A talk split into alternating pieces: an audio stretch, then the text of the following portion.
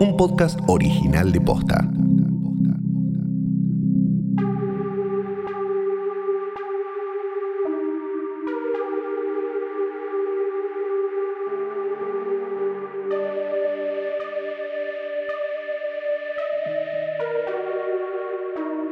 Buenos días, Coliben. Buenas tardes, Trask. Buenas noches al pueblo Mon Calamari que nos ha dado al legendario personaje por el cual bautizamos este podcast que se llama Es una trampa. En realidad es Yoda Bebé, un podcast sobre The Mandalorian que a su vez es un spin-off de Es una trampa, un podcast sobre Star Wars que desde hace exactamente 5 años, esta semana, te lleva de paseo por esta galaxia muy muy lejana sin cobrarte un solo calamari flan. Le quiero dar la bienvenida a mi compañera de aventuras, a mi copilota, Fiorella Sargenti, ¿cómo estás? Hola, ¿qué tal? Muy buenas, bueno, lo que sea en el momento este de la galaxia, ¿no? Qué, qué, qué tremendo. Wow. Cinco años, Flor, ¿qué? El 7 de noviembre de 2015 salió el primer serio? capítulo No de Es una creer. trampa. Qué sí, te lo juro. impresionante. Cinco, Cinco años. años. Es, yo no lo puedo creer. Me faltó decir que mi nombre es. Luciano Banchero y esto lo aclaro porque además quiero agradecer muy especialmente a Valentín Muro, que como bien expresó en Twitter, fue un mucho mejor Luciano Banchero que el original. Luciano faltó a propósito porque no quería enfrentar la polémica de Yoda bebé genocida. No. Entonces él dijo, ah, no. No, porque tengo opiniones Ah, no. muy. Tengo, tengo un montón de opiniones, pero ¿sabes qué? Como eso pasó en el capítulo anterior, no voy a decir nada al respecto. Yo tengo Nada. igual. Nada, y nada, quizás nada al respecto. Lo podemos hablar Sí. antes de meternos en, en toda la, eh, en toda la Obvio. acción y además la mitología con la que se mete este episodio. Pero esto es eh, queda ahí un costado, pero para mí, por algún motivo, es bastante central. Hablamos con Valentín en la Sí. semana pasada, en el capítulo anterior, el tema de, bueno, esta mujer, esta señora rana, es importante, es importante para ella tener criatura o ella es importante por alguna razón, viste, por esto como de estos son mis últimos huevitos, eh, si no se va a acabar mi linaje, se va a acabar mi familia, entonces como, bueno, y ahí le sale a uno como el, el clasista medio, ¿no? Aristócrata, oligarca, horrible, lo que sea, y decís, bueno, es una familia normal. Es una familia que tiene algún rol que jugar en esta galaxia. Sí, no solo eso, sino también preguntémonos a quién votó Frog Lady. ¿A quiénes No vota sé, esa familia? Da la sensación que, bueno, Ah. no eran tan. Era como bueno, una familia, ¿no? Una familia que igual. Mirá si era una familia que apoyaba Claro, el imperio. Era una familia ¿eh? igual que todas las familias importas, ¿no? Frog Lives Matter y qué sé yo. Pero Matter, em, de- de- después también hay un montón de, cuestiones que, que debatimos un poco con Valen sobre lo- los derechos reprodu- reproductivos y demás. Pero en este caso, y solo voy a. Te juro que después vamos a hablar súper en serio porque hay un montón para comentar. Pero vos también te preguntaste. Bueno, se reencuentra con eh, Papi, Papi Ranas, con Frogman. Frogman, claro. Frogman, Sí, así, Frogman. así están los créditos, Frogman. Yo pensé que era tipo Frog. también, Pues ella es Frog Lady, era él tipo- tiene que ser como Frog Gentleman, Yo Frog también Lord. pensé lo mismo y lo fui a buscar, porque dije, como, ¿cómo es? Bueno, con el Frogman, Frogman. este amor, ¿no? En su, en su cuevita, la verdad, una casa, eh, de, una casa humilde, bien trabajadora. Sí, un buen ambiente. Y claro, ahí entendemos por qué se sentían cómodos en este, plan, en este planeta, porque es todo de agua, astutos, muy astutos. Waterworld, Sí. claro, sí. Y el tema es, bueno, llega con la mochila con los huevitos, que llegaron tres o cuatro, porque Yodita se, se lo, se comió varios. No había tres o cuatro. Ay, había como ocho nada Había más, y antes era un Sí. Pero, Sí. ¿cómo le puso el cosito al huevito Frogman? ¿Cómo es Bueno, ese? Flor, pero escúchame, esto es Disney. Obviamente nunca te van a mostrar escenas de fecundación. ¿Cómo- cómo- cómo? O sea, si fuese una, una producción de National Geographic, sí. Claro. Pero esto particularmente es Lucasfilm, así que no sé, es complicado. Es, realmente complicado. Igual cuando dijiste cómo le puso, pensé que es como cómo le puso de nombre. Obvio que es Frog Baby. Obvio, Frog Baby. Bueno, también eso, ¿no? Como van a seguir teniendo o con uno les alcanza. Hay que decir que el presupuesto no parecía abultado como para tener mucha más criatura. Tienen ese rosadito que eh, entendemos que es una nena porque la Frog Lady es más rosada y el Frogman es más azul. No sé. Eso es estereotipo de género, Sí, Flor. Sí, yo no, no, es como muy hetero, cis normativo y todo eso. Pero bueno, y la, la última duda entonces con respecto a esto es eh, si después van a seguir teniendo. Y me te- terminé googleando real porque no sé cómo se reproducen las ranas, me di cuenta, y entonces terminé googleando a ver cómo es que es. Porque. ¿No viste Jurassic Park? Sí, es así. Me parece que no. Estamos cruzando franquicias. Eh, no, yo tampoco. A ver, X video. ¿Cómo? Porque. mm, No sé, no, no, no. eh, eh, si uno escucha hablar huevos de rana, huevos de rana, ¿viste? Pero. ¿Cómo le pone el, el papirrano, no? Eh, a- no sabemos. O por el momento no, no sabemos. Para mí, Papi Rano va al baño con una revista y vuelve con un fraco.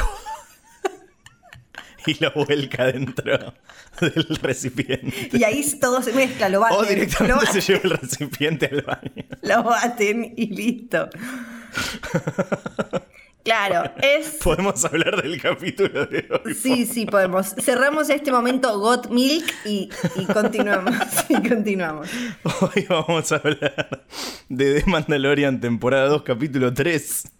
También conocido como el capítulo 11 de Heiress, la heredera, en referencia, por supuesto, a cierta mandaloriana con la que nos encontramos, o mejor dicho, nos reencontramos en este episodio. Por supuesto, no vamos a asumir que eh, la gente que escucha este podcast y que vio el episodio sabe que este es un personaje que ya pertenecía antes al universo Star Wars. No solo eso, sino que es un personaje de vital importancia para el pasado de la franquicia y seguramente también para el futuro. Dicho esto, obviamente no escuchen este podcast sin antes haber visto el episodio escrito por John Favreau, que está a, full esta temporada. Sí, como loco. Yo me tomaría un vino con John Favreau. Sí, claro, ¿quién no? Sí. Que me cocine. Yo estuve de 20 minutos con él y me pareció ¿Cómo fue? espectacular. Y además ¿Huele escuché, bien?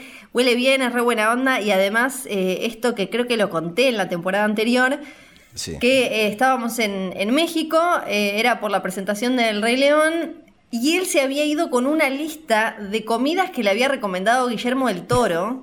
Es Y quería sí. probar todo, entonces estaba como loco, dando notas, eh, eventos y qué sé yo, mientras pidiéndole a la gente de Disney que le organice reservas en restaurantes. Y había uno donde quería comer tacos, ¿cómo se llaman?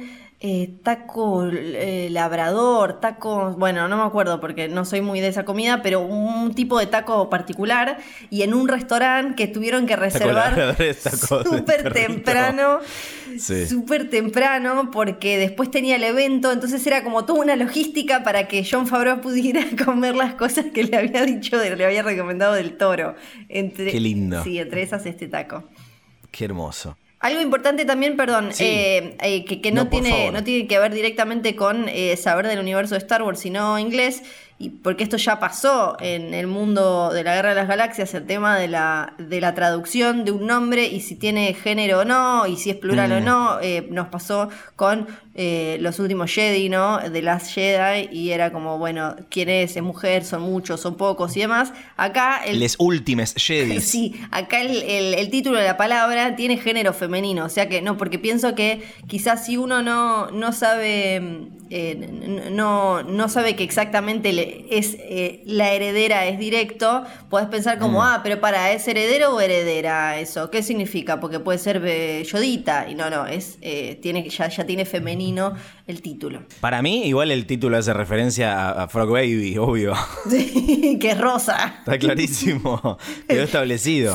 Hablando de heredera, Sí. este capítulo dirigido por Bryce Dallas Howard, que eh, ya había dirigido Sanctuary, el capítulo 4 de, de la serie, también conocido como El que Yoda bebé se toma un matecito. A ella la vimos también. En eh, Jurassic World, en el capítulo de Black Mirror, ese de la, de la red social nefasta con El la que le pone puntaje a la gente. Qué Sí, y demás. Bueno, y me- me- eso me gustó mucho porque el capítulo este para mí patea culos Sí. y el, el año pasado había como cierta cosa medio misógina y mira que yo no soy de sacar eh, eh, mucho esta carta, ¿eh?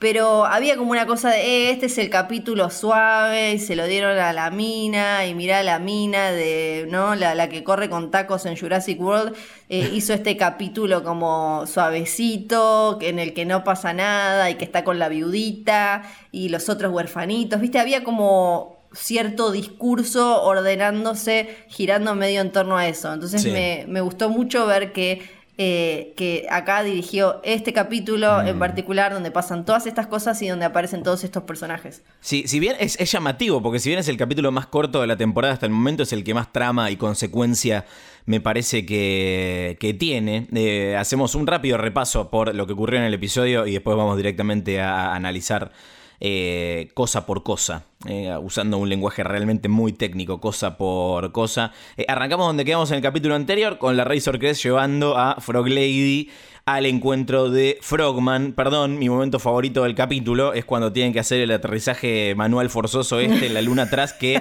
deja la nave hecha pelota y se cae al agua. Es muy Sí. buena. Sí, muy sí, bueno. Es gracioso. Y los Este- suétercitos, y ahí al toque Sí. de eso empezamos a ver los suétercitos de los Mon Calamari. Sí. Qué, qué- qué- qué moda, ¿no? Es, impresionante. ¿Por qué tienen suétercitos? Como la mamá de Jason, ¿qué les pasó? Hace tanto frío ahí. Eh, bueno, tenemos el reencuentro más esperado eh, por toda la galaxia unida con Frog Lady, Frogman y los, los huevitos. Mando ya tiene los huevos llenos. ¿Dónde están los otros mandalorianos? Pregunta. Y un Quarren ahí le dice: Yo, yo te llevo. Y por supuesto es una trampa, ¿no? Porque si no, no sería eh, Star Wars. La pasé realmente mal. En esta casa se gritó mucho en el momento en el que, sí. al mejor estilo Sarlacc, el Mamacor se morfa a Yoda bebé. Sí, que por suerte se, lo, se morfa eh, al, al- al huevito, ¿no? Al huevito. Al, exacto. se- y al Que es como una, una ironía del destino, ¿no? Yo de bebé comiendo huevitos todo el capítulo anterior, acá un bicho más grande se come el huevito de yo de bebé. Tomá. Es sí, y eso, eso también me hizo acordar cómo se están guardando eh, la, la- la- la capacidad de Yodita de hacer algo, porque hasta ahora siempre es eh, el comic relief, ¿no? Es como el chistecito, el gag, y, y no, no volvió a eh, hacer algo, ejecutar, salvo en momentos muy claves de la temporada. Mm. Eh, y acá sí lo vemos caer y siendo devorado. Sí. Eh, pero rescatado por una mujer llamada Bo-Katan y sus compañeros Axe Woves y Cosca Reeves. Star Wars siempre los mejores nombres de la galaxia. Estos son los mandalorianos, les mandalorianes que Dean estaba buscando. Y esto lo vamos a analizar sin dudas en, en minutos nada más. Él se queda muy sorpresa porque se sacan los cascos. Sí, eso es espectacular porque, porque me encanta. Primero la cara de Yoita Bego, uy, estos sacaron los cascos, ¿cómo, cómo se va a poner el otro? Y él como, pero la puta madre, mandaloriano que me cruza un mandaloriano que se saca el casco, que hace cualquiera, que si yo, yo con esta mierda, con este yunque en la Claro, en dice, la al final yo soy un por- boludo. Y Bo-Katan le dice, sí, sí, vos sos de la famosa orden de los boludos. Claro, sos literalmente un pelotudo. Y anda como, y le dice, oh, no, no se puede así, no, viejo, como y se saca los cascos. Y cómo se miran ellos tres, como medio como, la puta, era como. Y incluso volvemos a escuchar un insulto eh, que mandaloriano que ya apareció varias, varias veces, ¿no? Como, pero la chuta madre, este otro es de, justo de estos tenía que ser. Bueno, este, él quiere eh, encontrar a los Jedi. Bo-Katan le dice, bueno, dale, ayúdanos una misión, te presento a uno. Lo que quieren es, eh, en principio, llevarse unas armas de una nave imperial sin romper nada. Y en el medio de la misión, Bo-Katan cambia el trato y se quieren quedar con la nave. Mando putea porque ya no sabe en cuántas de estas puede caer por capítulo. Está como tratando de romper una especie de récord. Eh, cuando lleg- y cuando llegan a la cabina, finalmente Bo-Katan le pregunta al capitán: ¿Dónde está el Darksaber? Le dice: Vos ya sabés, se toma una cápsula eléctrica. Y se terminó la misión. eh, y Mando todavía no sabe dónde están los Jedis. Bo-Katan le dice que la ciudad de Calodan, en el planeta Bosque Corvus, va a encontrar a quién, Flor. ¿Qué? ¿Ahsoka Tano? ¿Qué? Tano. Al fin. Ahsoka Tano. Al fin. al Que fin. ustedes, los que no saben quién es, me dirán, ¿quién? Y está bien que digan quién y vengan a escuchar Sí. este podcast porque eh, es un montón. ¿Por dónde empezar? A ver, empecemos tranqui. ¿Qué te pareció el capítulo, Flor? El capítulo me encantó, pero me, me- me- encantó a nivel eh, cada momento en el que en el que estaban eh, los mandalorianos avanzando, por ejemplo, para, era, es un wallpaper, pero después me, me gustó mucho también, ya al principio estaba muy fascinada con eh, cómo se ve, eh, cómo se veía, era, en un momento era... Claro, lo que lograron con esta serie desde lo tecnológico y desde la, de la fotografía, desde lo visual, me parece una locura porque eh, cuando la Razor Crest está llegando, ¿no? Y está como esa grúa eh, AT-AT o algo así, levantándola y demás, hay cosas que se ven mejor que, que películas con elementos físicos, ¿no? Y vos sabés, mm. después ves que ahí hay tres eh, giladitas y todo el resto está hecho con esta nueva técnica loca de las pantallas, no sé qué, que no es lo mismo que la green screen que usó eh, Lucas, por ejemplo, en las precuelas y demás, como el mega avance de eso. El croma. Claro, y me, eso ya estaba muy flasheada con todo eso y, y después me pareció que hay algo muy poderoso con eh, la imagen de, los mandalorianos que la serie maneja muy bien, eh, obvio, y, creo que acá también lo hicieron de, esta manera, o sea, siempre lo juega como un elemento, ¿no? O, emotivo, o épico, o importante, y acá me pareció que ver a estos que estaban, que por más que vos no sepas nada de las series animadas, ves que están, que tienen los mismos colores, como, che, esta gente trabajan, trabajan juntos acá, que, tienen una conexión eh, quizás como te parecen más organizada que en la primera temporada cuando los que veíamos eran estos que estaban ahí, que eran medio como, no parias, ¿no? Pero eh, medio como huérfanos. Eso me pareció súper emocionante y, también admito que me emocionó mucho que la palabra, y esto es rarísimo, porque en este podcast los hemos enjuiciado, pero que, que, empiece a dar vueltas la palabra Jedi, pero ya como con, sí, yo te puedo llevar algún Jedi. Fue como, me llevé la mano al pecho como, ¿cuál?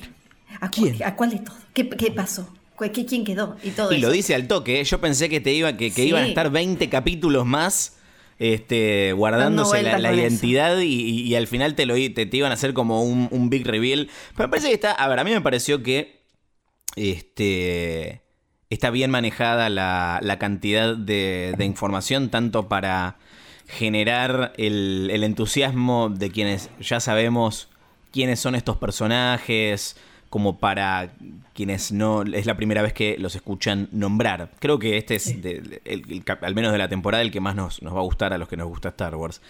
Sí, un poco me pregunto cuánto le puede gustar a alguien que no le grita a la tele cuando aparecen estos personajes. Pero me parece que estuvo equilibrado, estuvo bien manejado.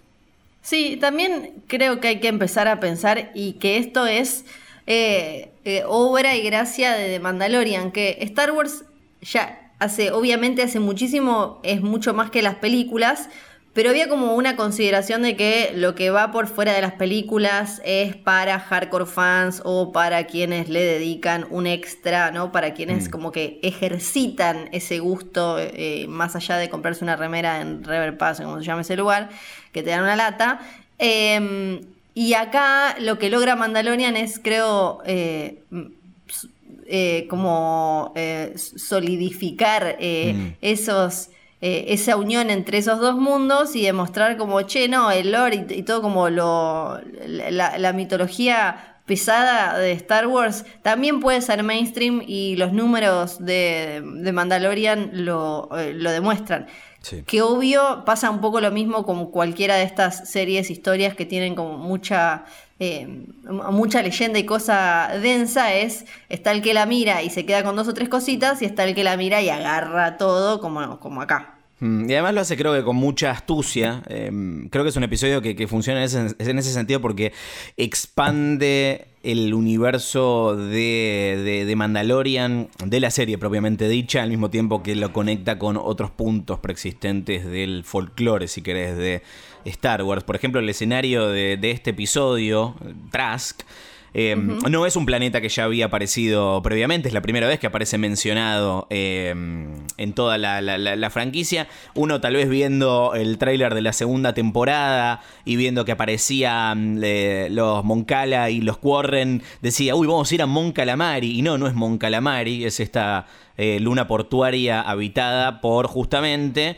esta gente que eh, habita en ese planeta, pero se viene a laburar a esta luna, ¿no? Sí. Sí.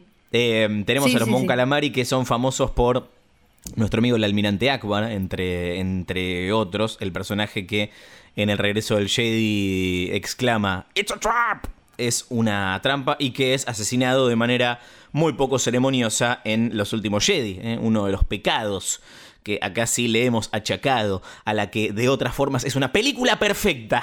Espectacular, mágica, Increíble. fueguito, fueguito, fueguito.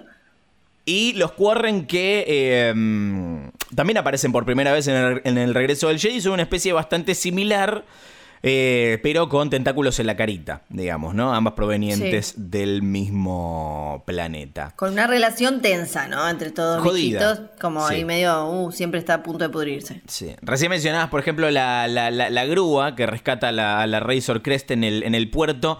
Es un, lo vamos a decir en castellano, vamos a ver cómo suena mejor si en castellano o en inglés, es un OICT.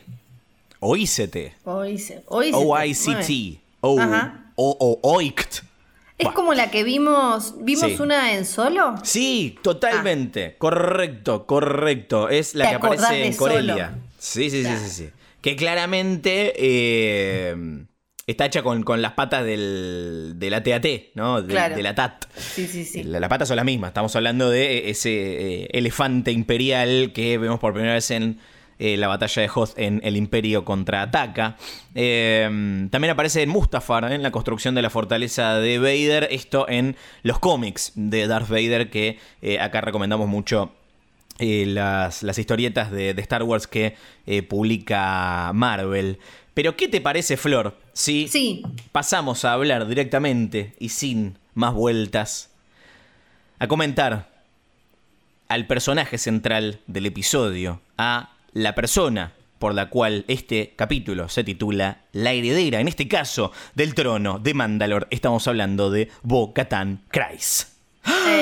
exactamente, interpretado por la actriz que le había puesto la voz en Clone Wars y en, la aparición en, Rebels, ¿no? Ahí había como ya tipo locura total en el fandom descontrol. Que además este, eh, tiene, tiene como fandom propio ella porque eh, viene de, otra, de otra franquicia eh, muy amada por, por eh, justamente los, los apasionados del, género, que es Battlestar Galactica, ¿no? Conocida por el resto del mundo como la que le gusta a Dwight, Bears Beats Battlestar Galactica.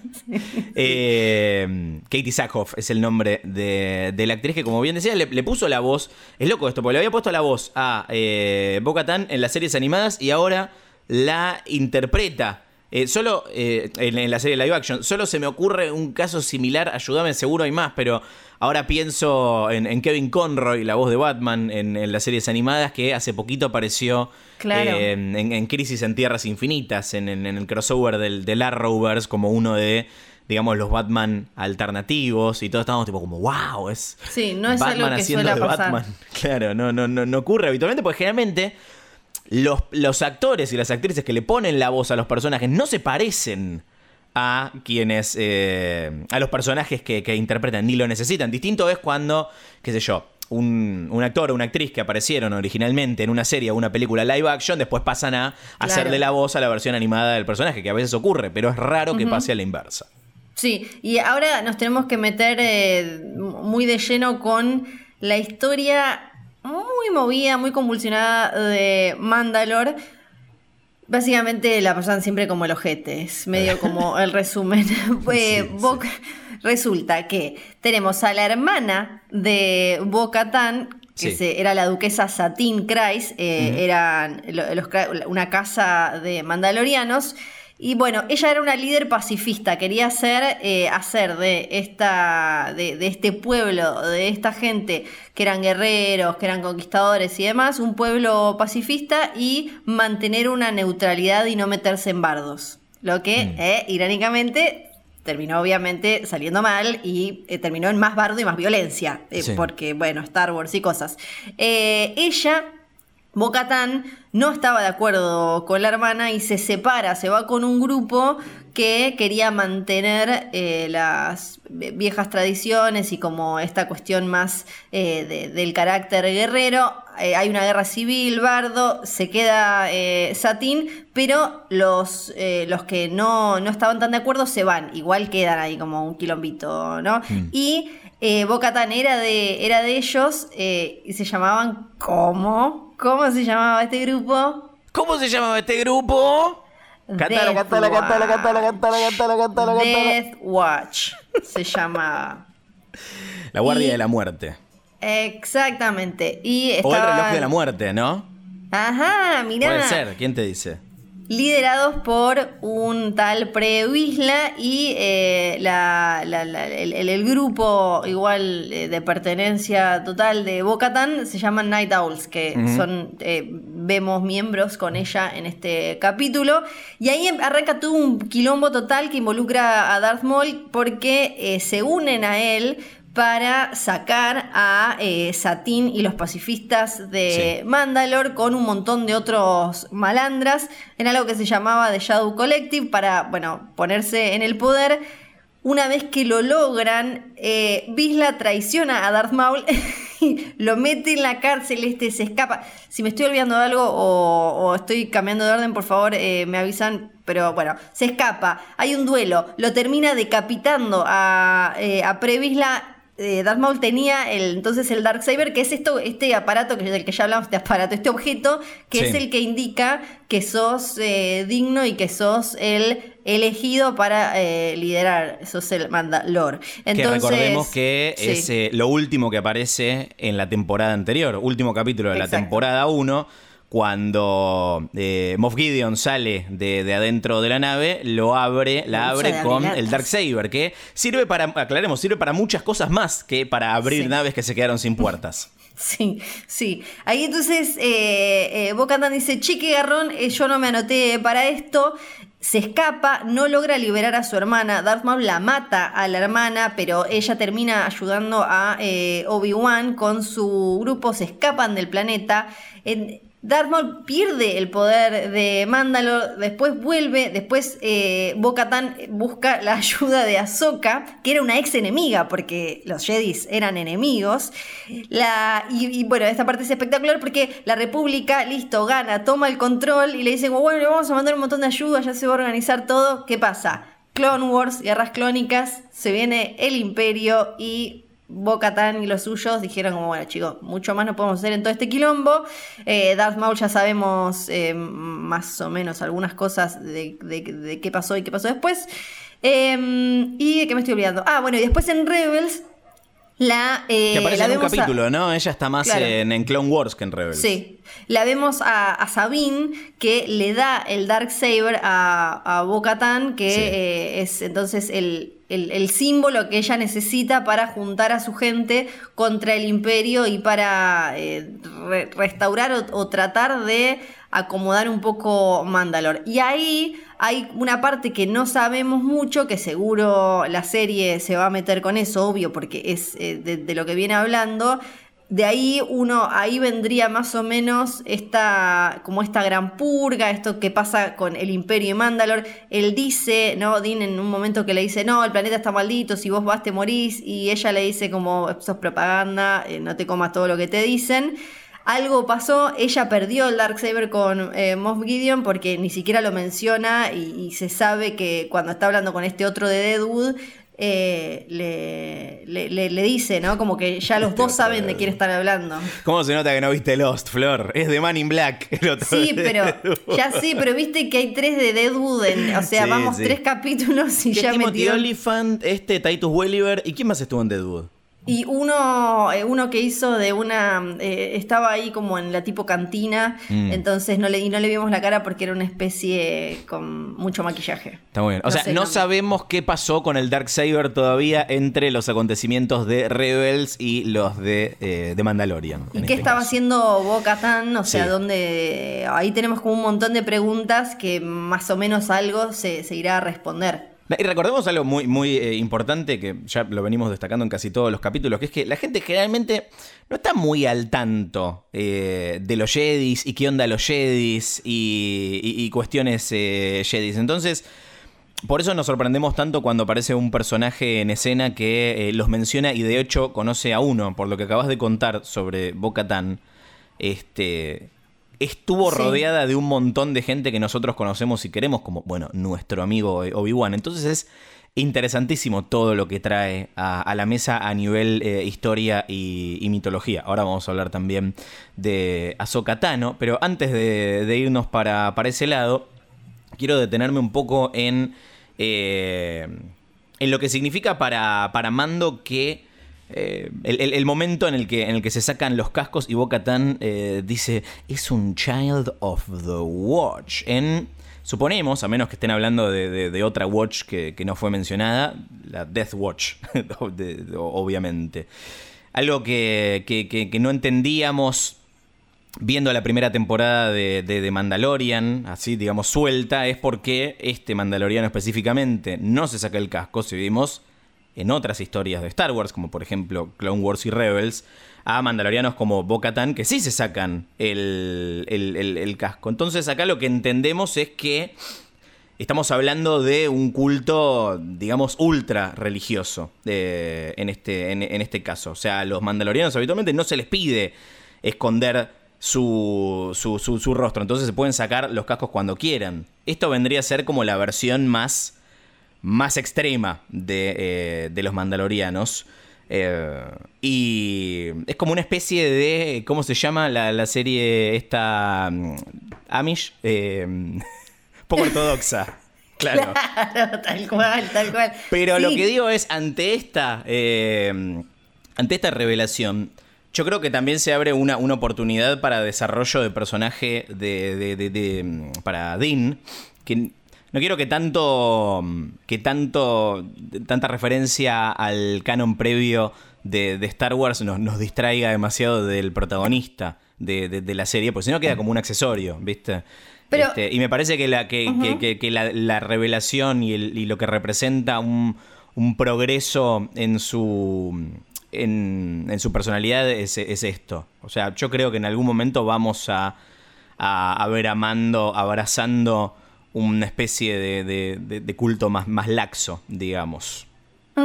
Es que para mí todo es central para el protagonista y porque si te fijas Star Wars es, es un poco una, eh, una gran saga sobre fanatismo, sobre radicalizarse, sobre dogmas, ¿no? Y como uno puede tener buenas intenciones, a veces incluso pensar como cosas que, que, que, que realmente tienen el bien común eh, en, como meta y demás, y llevarlo a un extremo y como en esta como obsesión de alcanzar tu meta, mm. esta meta que te pusiste aún supuestamente con buenas intenciones, puedes terminar pifiando de, de los dos lados, ¿no? Eh, eso, eh, me siento Trump, ¿no? Había fine people, había buenos entre los nazis también. No, pero digo, lo, que lo que siempre trató de mostrarnos, bueno, Lucas con las precuelas y demás, es cómo llegó, ¿no? Anakin a hacer eso. Y, esto repercute en todos los protagonistas, en, en todos los personajes, y creo que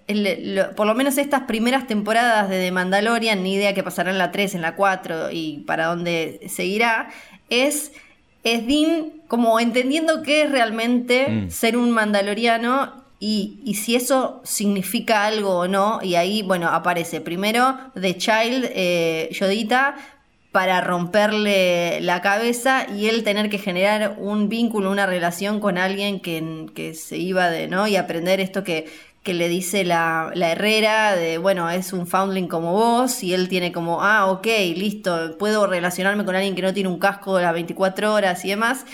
Y ahora que ese This is the Way de él puede que sea una construcción que le vendieron de, eh, de estos fanáticos que lo criaron, pero eh, así como los, los Jedis buscan todo el tiempo el balance entre la fuerza, si te fijas, los mandalorianos todo el tiempo, por esto que estamos hablando, y cuando ves la historia, están buscando el balance entre sus costumbres y, lo que ellos creen que es su identidad guerrera, ¿no? Y fuerte y conquistadora y demás, y sin llegar al extremo que los llevó también eh, a, una situación tan comprometida, porque cuando eh, fueron neutrales en las guerras clónicas, eso hizo que después los Jedi eh, y la, la, República les dijeran como, mira, ahora no te puedo ayudar mucho porque vos no me no estás haciendo nada tampoco mm. por mí, vos no me estás ayudando a mí, o sea que este, buscar un balance constante entre un lado y otro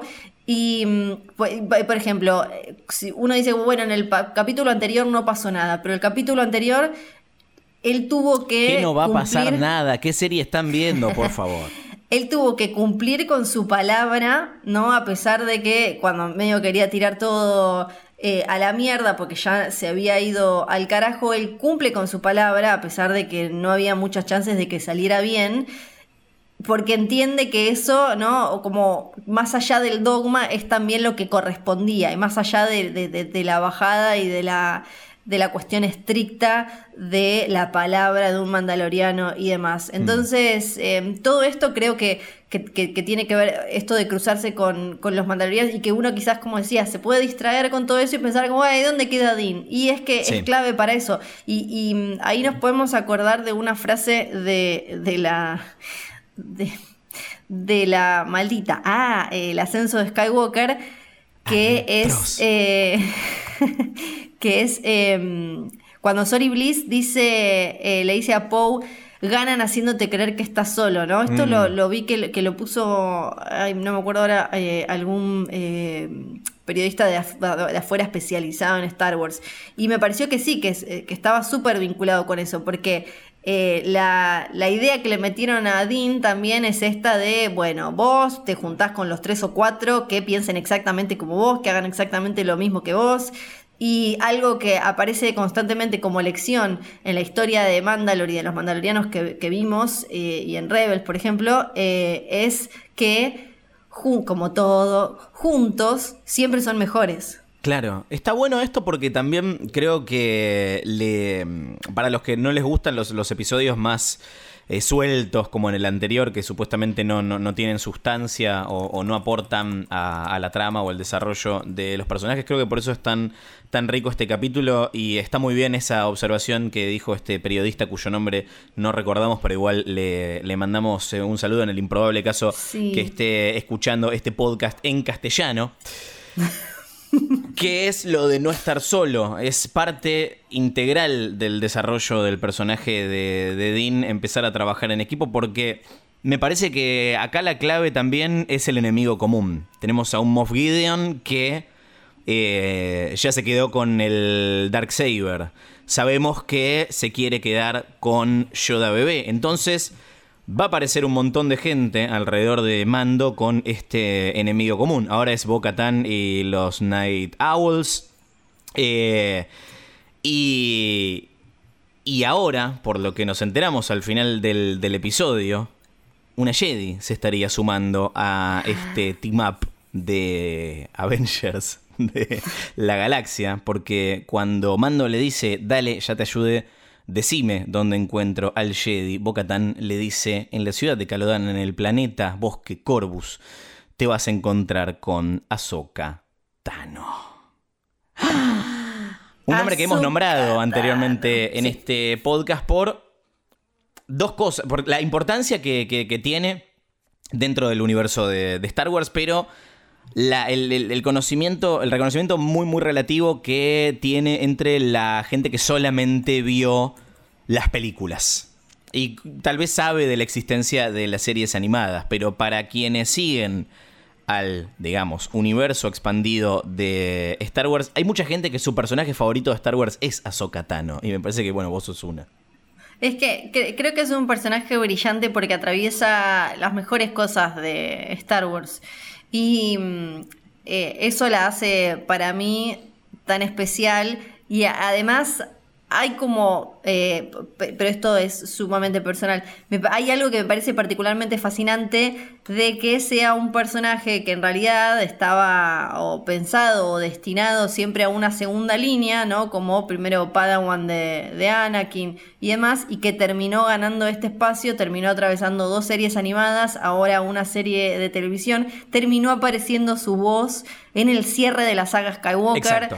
Es, es- eso me parece increíble.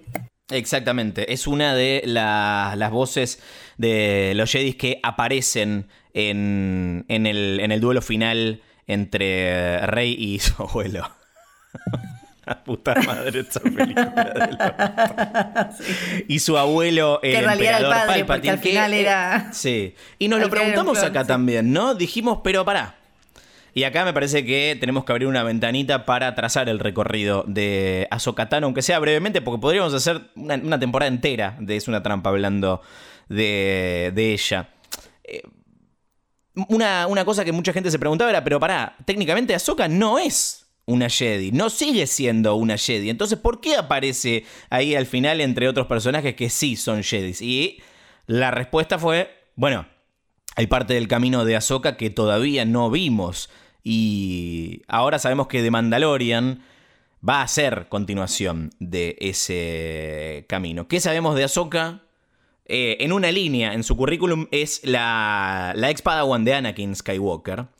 Y eh, una de las protagonistas excluyentes de The Clone Wars, luego apareciendo también en Star Wars Rebels. ¿Quién es Ahsoka? ¿Por qué era una Jedi? ¿De dónde salió Flor? ¿Y por qué dejó de serlo? Bueno, ah, otra cosa que para mí tiene de atractivo total es que es, es la que la vio, o sea, vio cómo, vio qué es lo que estaba mal con los Jedi. Escuchó es una trampa, Ahsoka, digámoslo. Claro, claro. Vio qué es lo que estaba mal y además siempre estuvo donde tenía que estar para eh, luchar contra quien había que luchar en ese momento. Siempre. En, en las Clone Wars, en, eh, después en, en, eh, con los rebeldes, o sea, en, en Rebels. Y ahora no sabemos exactamente qué está haciendo. Igual su historia está llena también como de signos de pregunta de momentos en los que no sabemos exactamente qué es lo que pasó. Y creo que también lo de que ella de alguna manera siga siendo eh, una Jedi tiene que ver con que, eh, y creo que esto lo exploraron más en los últimos Jedi y en la última infame película, que es que no es que tampoco ser Jedi es llenar o, o no debería ser, quizás lo era en un momento, se había terminado convirtiendo en eso, pero no es llenar un formulario del que después, listo, te suscribís. Entonces, la conexión que ella tiene con la fuerza y la manera, por más que ella se haya enojado con los Jedi, se haya ido, por más que tenga eh, lightsabers blancos y qué sé yo, está ahí. Está ahí. Lo otro es medio como una cuestión no burocrática o formal. Claro. ¿Qué le vas a decir a Ahsoka que no tiene derecho a aparecer como fantasma de la fuerza favor. para acompañar a Rey? Por favor. Eh, ¿Dónde la vimos por última vez? Entiendo que la última aparición fue en Rebels, al final de Star Sí. Wars Rebels. Sí, en Rebels que... Esto no sé si, consider- si lo consideran spoiler porque van a ir a ver Rebels o Bueno, qué. los próximos 30 segundos, si van a ver Rebels, Sí. si no quieren saber el, el final, se- los, los adelantan. Toquen el botón ese que eh, dice adelantar 30 segundos. Flor, tenés 30 segundos a partir de ya. Perfecto. Una vez que eh, se termina la guerra civil galáctica y cae el imperio, vemos, eh, nos cuenta Sabine en el final de Rebels que Ahsoka, y ahí la vemos volviendo a Lothal, donde se une a Sabine para ir a buscar a Ezra, que desapareció en la liberación de eh, Lothal de su planeta, y así es como termina. Supuestamente va a haber una continuación con ellas animada, con ellas dos como protagonistas. Entonces, me intriga cómo todo va a conectar. O sea, 30. en qué momento. Y es así como nos enteramos que Ahsoka es hija de Darth Vader. Ay, no. eh, ¿en qué- ¿Te imaginas? que no tenía sentido. sentido. Había crecido, era como, como en crepúsculo. La piba le había crecido de un segundo al otro. Vamos, Ay, a hablar, un- vamos a hablar más igual de Azoka. Ahora No, la gran sí, duda. sí. No, en el próximo capítulo vamos a hablar más de Ahsoka. Po- O sea, para, todo esto asumiendo Igual. que Eso el próximo capítulo sea en el que aparece Ahsoka. eh, Para mí, O no sigan dando vueltas por la galaxia. Para mí se lo van a guardar un poquito más. Para mí va a ser el quinto, porque si uno mira quién dirige y escribe el quinto capítulo, ¿Quién? Dave Filoni. Ay, Dios mío. El creador de Ahsoka. Eh, exacto. Entonces, el próximo está escrito por John Favreau y dirigido por Eh, Apollo Creed, por Claro, Carl sí, Weathers. Sí, sí, por Carl Weathers. Eh, también conocido como Griff Carga, ¿no? De los Claro. sindicalistas cazarrecompensas. No sabemos si vuelve, me imagino, tiene sentido que vuelva a aparecer. Eh, lo habíamos Sí, visto por última vez al final de la pósters. 1, sí. Sí, habían sacado foto promocional, así Bien. que sabemos que, que vuelve. Igual no sería raro, ya pasó en, en los pocos episodios que tiene Mandalorian en su historia, eh, ya pasó esto de estamos yendo de A a B y algo pasa en el medio. Para mí algo va a pasar en el medio y va a terminar el cuarto con como medio, como, como lo vimos, ¿no? Eh, a, a Boba Fett. eh, va a terminar como con el ganchito para que el desarrollo de ella sea en el quinto. Me parece. Y el próximo capítulo, además, eh, va a ser interesante porque va a ser el primero que se va a poder ver legalmente a través de Disney Plus. ¡Qué sale- locura eso! Sí, sí, sí, que sale el eh, martes 17. Nosotros estamos grabando esto y sale el lunes 16. Mañana. Eh, también vamos a tener especial de Navidad de Lego Star Wars, que eso, bueno, creo que lo vamos a dejar para un poquito más adelante cuando estemos efectivamente en la Navidad. Así que será interesante cuánta gente se suma a ver The Mandalorian ahora que va a estar disponible de manera más sencilla y además legal. Eh, y por supuesto son bienvenidos y bienvenidas a escuchar este podcast en Spotify, Apple Podcast, en Deezer, en Google Podcast. Nos pueden seguir en eh, redes sociales. Yo soy arroba Fio Sargenti. Y yo soy arroba Luciano Banchero. Exactamente. Así que, eh, sin más, nos vamos a reencontrar el lunes que viene con un nuevo episodio de Es una trampa. Eh, This is the way, Flor. Y que la fuerza los acompañe. Dogmáticos, fanáticos, radicalizados. Chao.